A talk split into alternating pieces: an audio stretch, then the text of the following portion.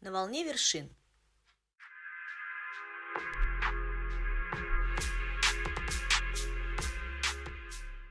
Здравствуйте, уважаемые участники городской конкурсной программы «Новые вершины». В эфире тематический подкаст, посвященный одному из повестей знаменитого цикла Николая Васильевича Гоголя «Вечера на хуторе близ Диканьки. Ночь перед Рождеством». С вами в эфире координаторы городской конкурсной программы «Новые вершины» Тихон Беляев и я, Алена Агеева. Мы собрались сегодня для того, чтобы создать вам праздничное настроение, рассказать об интересных фактах и прочитать соответствующие им отрывки произведения. Отрывки для вас будут читать руководитель городской конкурсной программы «Новые вершины» Анна Митрофанова, а также главный режиссер Василий Жичин.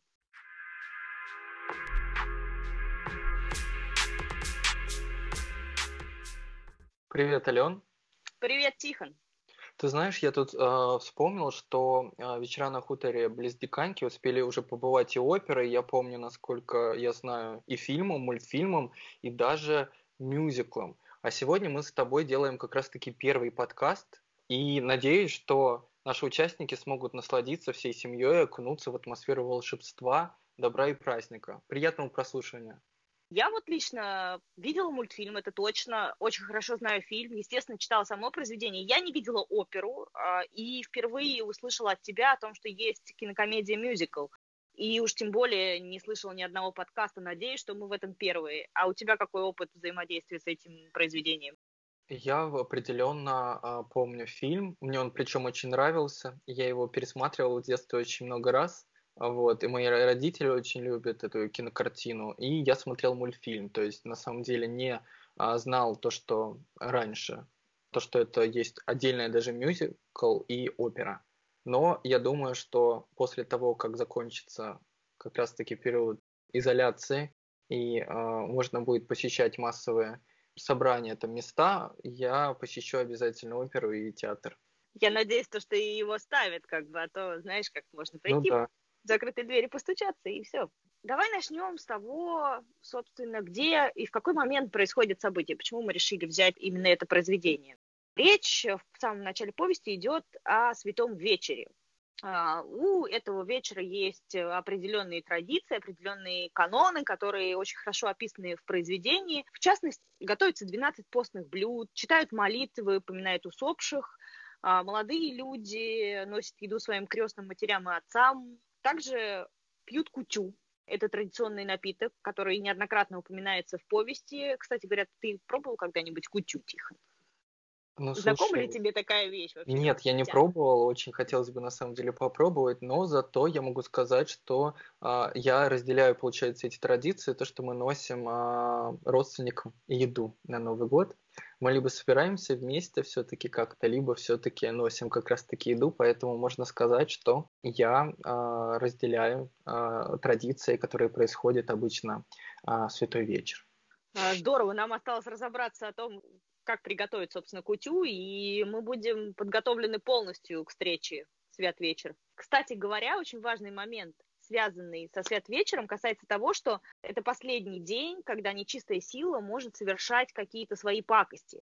Как раз в произведении речь идет о том, что черт, э, да, он вот в этот свят вечер у него остается последний промежуток времени до того, как запоют первые петухи, когда он сможет сделать что-то ужасное такое первое, что он делает, это пытается похитить месяц, да?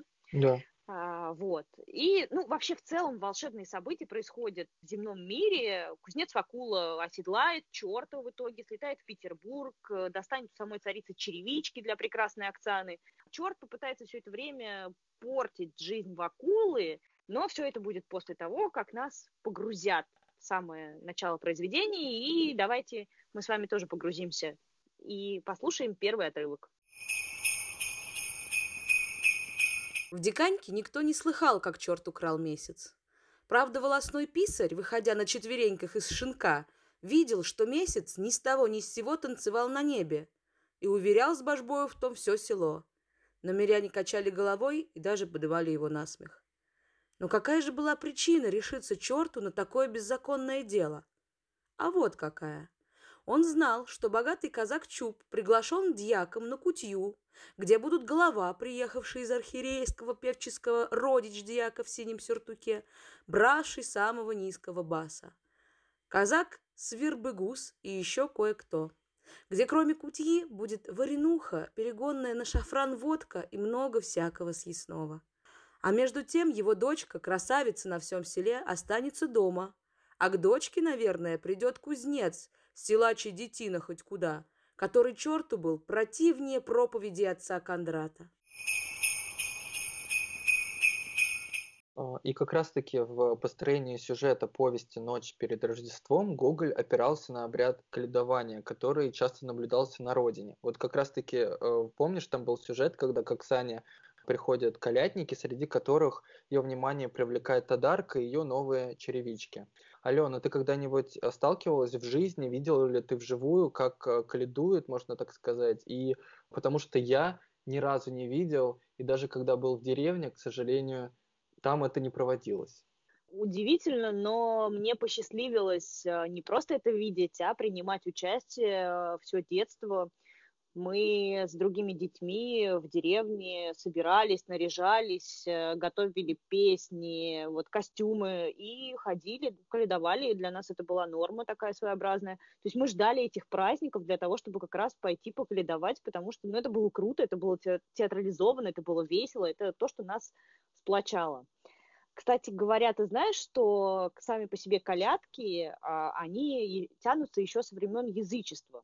Название связано с Калидой, богом, который в язычестве начинал новый круг солнца, сварог, а, то есть новый хозяйственный год. Но с принятием христианства Калида уже больше ассоциировался с великим праздником Рождества. Сам обряд каледования состоял в том, что колядники ходили от дома к дому, пели хвалу Богу и добрые пожелания людям говорили, а взамен получали пожертвования в общий мешок. При этом пожертвования делились среди всех участников процессии, э, то есть кому там, может быть, что-то больше нужно было. Или как-то каждый договаривался сам. Вот мы лично в детстве просто поровну делили все наши конфеты. Ну, а сам Каледа – это символ обновления мира, символ святости и чистоты, победы добра над злом. Ну и сам процесс э, кледования, он, э, в принципе, связан непосредственно с периодом, который называется святки. Святки как раз-таки это тоже такая языческая тема, и парадокс как раз-таки в том, что во времена святок и рождественской э, ночи еще очень часто принято гадание. Как известно по нашим церковным канонам и то, что говорят э, люди, относящиеся именно к христианской вере, гадание это вообще от нечистой силы, как раз-таки от черта, но в то же время вот это именно связь наша, наши языческие корни, а, они заставляют нас продолжать верить э, в чудеса, во что-то мистическое – и как раз-таки вот эти процессы до сих пор а, живы а, во многих глубинках и деревнях нашей большой страны. Собственно говоря, у нас есть соответствующий отрывок, который немножко погрузит нас в атмосферу того, каким образом происходили эти колядки у Гоголя в произведении. Слушаем. Чудно блещет месяц. Трудно рассказать, как хорошо потолкаться в такую ночь между кучей хохочущих и поющих девушек и между парубками, готовыми на все шутки и выдумки, какие может только внушить весело смеющаяся ночь. Под плотным кожухом тепло. От мороза еще живее горят щеки, а на шалости сам лукавый подталкивает сзади. Куча девушек с мешками вломились в хату Чуба, окружили Оксану. Крик, хохот, рассказы оглушили кузнеца. Те на перерыв спешили рассказать красавице что-нибудь новое – Выгружали мешки и хвастались пленцами, колбасами, варениками, которые успели уже набрать довольно за свои колядки. Оксана, казалось, была в совершенном удовольствии и радости. Болтала то с той, то с другой и хохотала без умолку. С какой-то досадой и завистью глядел кузнец на такую веселость. И на этот раз проклинал колядки, хотя сам бывал от них без ума. Вообще, конфликт кузнеца Вакулы с чертом является своеобразной интерпретацией известной пословицы «не так страшен черт, как его малеют». Ален, вот как ты вообще думаешь, а, в язычестве у тебя кузнец с чем ассоциируется? Кроме стандартного, да, там, наковальни и ремесла, я бы сказала, что это, наверное, что-то магическое, потому что я вспоминаю, честно говоря, даже не столько язычество, сколько, наверное, вот, может быть, мифологию Древней Греции, и там вот именно кузня, огонь, то есть это что-то что-то магическое, то, что было принесено людям. Наверное, вот как-то так. Ну, слушай, ты действительно права, это действительно так. Кузнецов вообще считали в некотором роде жрецами. А, вообще, то есть э, ковати слово, оно означает искусство вообще в принципе, и в том числе магическое. И то, что во времена христианства ремесленники, они, и в том числе как раз-таки кузнецы, они обрели большую значимость, потому что они начали как раз-таки ковать и делать детали для церкви. И кузнец Вакул как раз-таки не только умеет работать молотом, но еще умеет рисовать, то есть малевать. Многосторонняя личность. Собственно, с этим связан отрывок очень значимый. Откуда, в принципе, пошел этот э, конфликт э, с чертом? Он же разрисовал Троицкую церковь э, картинами страшного суда Вакула, да? Там в одном э, из сюжетов он, собственно, в отвратительном виде изобразил этого черта, и черт такой какой кошмар, как ты мог вообще, мне в принципе противно, да, само по себе это здание, но мало того, что оно мне противно, ты меня еще и изобразил там таким неказистым, да. Собственно, давайте послушаем отрывок касаемо того, что мы сейчас с Тихоном обсудили.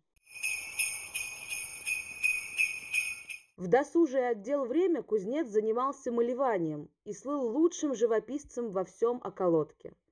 Сам, еще тогда здравствовавший сотник, вызывал его нарочно в Полтаву выкрасить дощатый забор около его дома. Все миски, из которых диканьские казаки хлебали борщ, были размалеваны кузнецом. Кузнец был боязливый человек и писал часто образа святых. И теперь еще можно найти в церкви его евангелиста Луку. Но торжеством его искусства была одна картина, намалеванная на стене церковной в правом притворе – в которой изобразил он святого Петра в день страшного суда с ключами в руках, изгонявшего из ада злого духа. Испуганный черт метался во все стороны, предчувствуя свою погибель, а заключенные прежде грешники били и гоняли его кнутами, поленами и всем, чем не попало. В то время, когда живописец трудился над этой картиной и писал ее на большой деревянной доске, черт всеми силами старался мешать ему – толкал невидимо под руку, подымал из горнила в кузнице залу и обсыпал картину. Но, несмотря на все, работа была кончена, доска внесена в церковь и вделана в стену притвора. И с той поры черт поклялся мстить кузнецу. Поскольку у нас э, сегодня подкаст такой семейный, а, есть одна очень важная вещь для семьи, на мой взгляд, это благополучие – очень хорошо, когда э, есть возможность быть благополучными. Вот, Тихон, скажи, пожалуйста, а, что такое благополучие для вашей семьи? И что самое главное, есть ли у вас какие-то традиции, может быть, или какие-то символы, которые а, отображают это благополучие?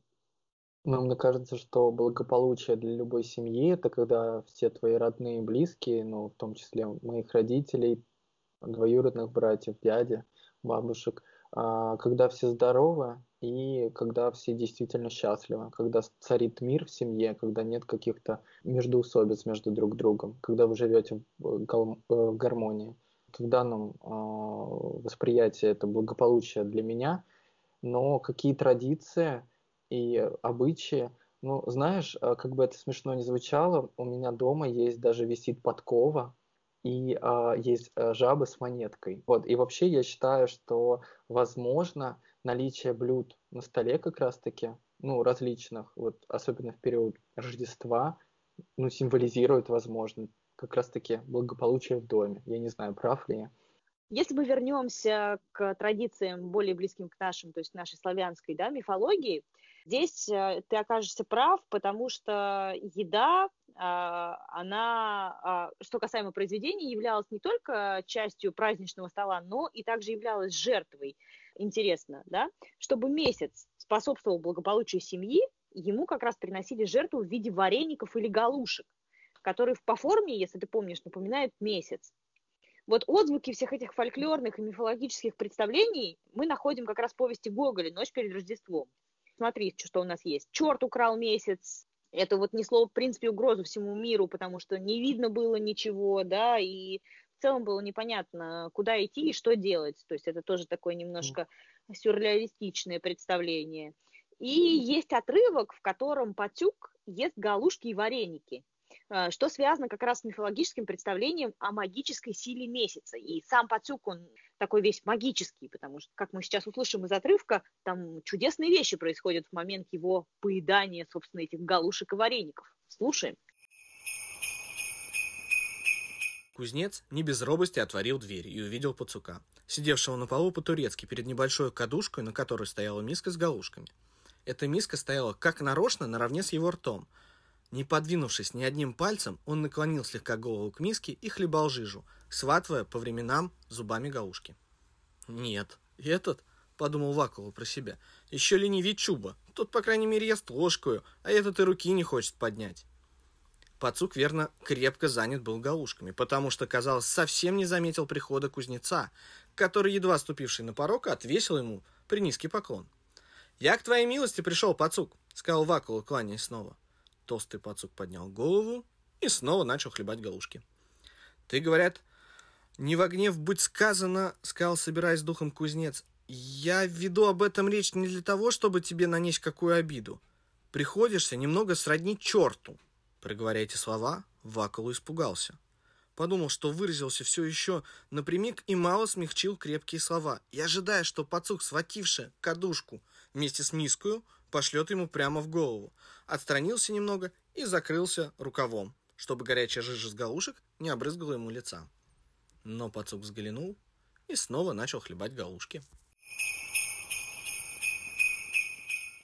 Мне кажется, среднестатистический человек как раз-таки вот делит э, ночь, в принципе, на как бы вечернюю часть и как раз-таки саму непосредственно ночь. Но в народной традиции э, ночь делится аж на три части. То есть первая это от захода солнца до полуночи, вторая до пения петухов и третья до восхода солнца. И в повести Гоголя «Ночь перед Рождеством» как раз-таки отражена эта трехчасовая временная структура, которая происходит именно ночью. Да, а если мы посмотрим на всю структуру произведения, мы увидим, что в начале повести события начинаются с того момента, как выглянул месяц и высыпались звезды. Основные же события разворачиваются до полуночи и после. Бакул вернулся из Петербурга в свою хату, когда пропел петух. Кстати говоря, в народной традиции петух – это символ солнца, света, огня, воскресения, мужской силы и воина против злой силы. А, и вот. И, собственно, потом в конце он проспал а, за утреннюю и обедню. И вот а, именно отображение вот этой трехчастной структуры посвящен целый отрывок. Это завершающий отрывок, а, который мы сейчас с вами послушаем. Еще быстрее в остальное время ночи несся черт с кузнецом назад, и мигом очутился Вакула около своей хаты. В это время пропел петух. «Куда?» – закричал он, ухватя за хвост хотевшего убежать черта. «Постой, приятель, еще не все, я еще не поблагодарил тебя!» Тут, схвативший хворостину, он отвесил ему три удара, и бедный черт припустил бежать, как мужик, которого только что выпарил заседатель. Итак, вместо того, чтобы провесть, соблазнить и одурачить других, врат человеческого рода был сам одурачен. После сего Вакула вошел в сене, зарылся в сено и проспал до обеда. В конце хотелось бы сказать, что самым удивительным в данном произведении является то, как Гоголь умудрился сочетать мир бытовой и мир сказочный. Одно является неотъемлемой частью другого. А, Черт ведьмы не кажутся инородными какими-то структурами, а рождественское настроение по духу близко к нашему, современному. Для достижения такого эффекта Николай Васильевич писал из Петербурга в своих письмах матери и сестрам, чтобы они присылали ему э, истории какие-то, да, с родины, народные поверья, описание украинских костюмов и обрядов, для того, чтобы ему максимально реалистично передать именно эту атмосферу волшебства и праздника, э, поскольку вот если мы с вами откроем произведение или вернемся опять-таки вот к прослушанным кускам, мы увидим, что несмотря на то, что все эти чудеса происходят, да, нам не кажется, что это какой-то запредельный мир, в который мы не можем с вами попасть. Я уверена, что сегодняшний вечер и сегодняшняя ночь после прослушивания нашего подкаста для многих покажется такой же волшебной. Дорогие слушатели, спасибо большое за то, что были с нами.